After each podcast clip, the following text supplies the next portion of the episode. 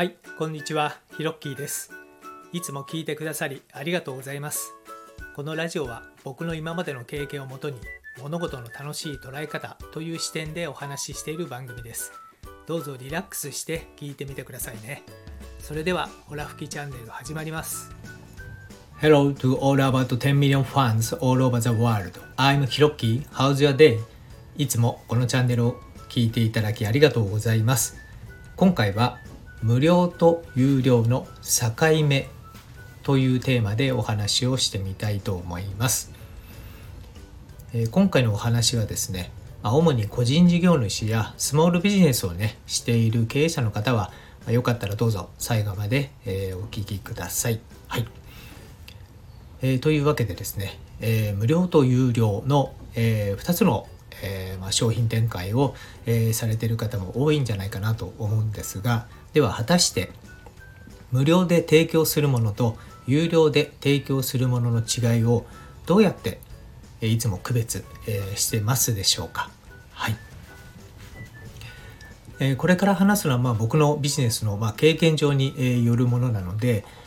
えーとまあ、何かのね参考になればいいかなと思うんですけれども、えー無料はただの情報有料は自分の経験から生まれた知恵ということで僕は区別をしています。はい、で無料の、えーものはですね、えー無料のまあ商品であるとか、まあ、無料のサービスいろんな形態あると思うんですけれども、えーまあ、最初にですねこのお客さんに、えーなって、えーいただける可能性のある方にこう無料の、まあ、商品なりサービスを提供するわけなのでその受け取ったお客様がですねこれすごいなということで成功体験になるものになるんですよね。うん、なので、えーこの無料のものっていうのはまあ情報ということで最初申し上げましたけれども、えーその情報にですね、まあ、何かしら、えー付加価値をつけてその最初のお客様にですね価値を感じてもらえるものにした方がいいです。でその価値じゃあどれぐらい感じてもらえるものかっていうと圧倒的にがいいですね。うんまあ、例えばなんですが非常にこの情報量が多いとか、まあ、逆に非常に細かい情報が載っているとかですね。はいまあ、今はネットでね調べればね、まあ、いろんなその情報がありますし、まあ、でもその情報ってね、まあ、定かではないっていう部分もありますよね。はい、であとはまあ日本語以外にね、まあ、あの英語が分かるとですね海外のエビデンスなんかも引っ張ってこれたりしますので、まあ、結構その無料のねその商材というか、えーサービス自体はね作りやすい時代になってきてるんじゃないかなと、え思います。はい、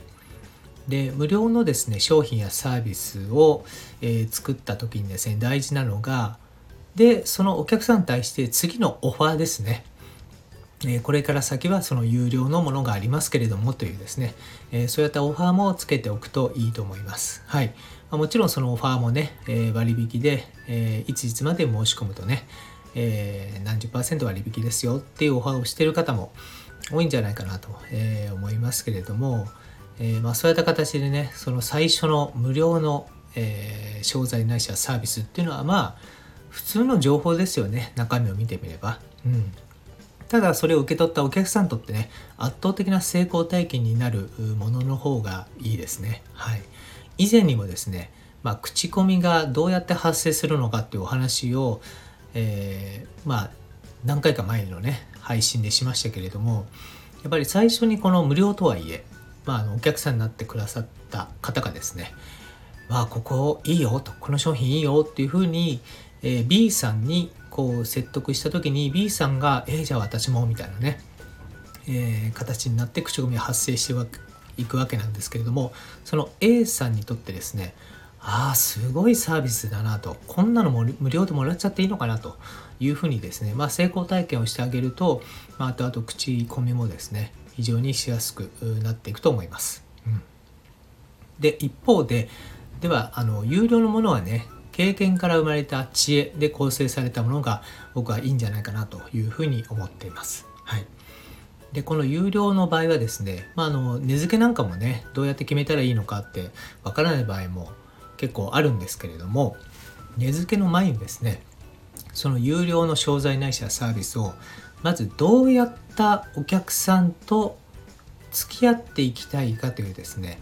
え、ことを最初にこう設定してここはすごく真面目に考えた方がいいんじゃないかなと思います。まあ、特に、えー、個人事業主であるとかスモールビジネスで、えー、やっている、えー、社長さんなんかはですね例えばこの何でしょうねどうしてもリソースがね自分の中にないっていう場合は多くのお客様に対応できないケースが最初は多いんですよね。なので実際にこうどんなね、え、お客さんと付き合っていきたいかっていうことをですね、えーと、考えていった方がですねいいんですよね。やっぱりあの大手になるとね、まあ、あのいろんなもうたくさんのリソースありますからまあ安くね早く大量にってことはいとも簡単にできてしまうわけなんですがやっぱりこのねスモールビジネスの場合はそういったわけにはいかないのでどうやったお客さんとまず自分がねどうやってお客さんと付き合っていきたいのかっていうのを決めた後にじゃあ有料のね商材はえどうやった値付けにしてどうやった内容にっていう、えー、と流れの方がですね決めやすいんじゃないかなと思います。うん、で実際ですねそのお客様の成長に合わせてですねこう伴走していくイメージで、えー、自分の経験をもとにですね、まあ、価格帯は3つぐらいですね用意して、えー、作るといいんじゃないかなと思います。松竹梅という感じでね。それをお客さんもだんだんと成長していって、えー、満足満足していただいてですね、えー、となるとまあそのお客さんはですねまあ自分の、まあ、会社、えー、お店もしくは自分そのもののですね、え、ファンになって、いただける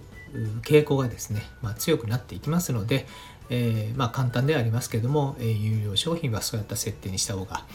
いいんじゃないかなというふうに僕は思います。というわけで今回のホラ吹きチャンネルはこの辺で今回の放送を聞いて何かコメントなどありましたら遠慮なくお気軽にくださいね。ご相談などでも構いません。すべて読ませていただきます。音声を聞いた後にすぐにアウトプットすることは脳が創造的に動いて活性化されるのでとってもおすすめです。コメントを入れたり、ブログに書いたり、誰かに話したりなどぜひやってみてくださいね。またこの配信内容は自分のものとしてシェアしていただいて全く問題ありません。どうぞアウトプットを楽しんでみてください。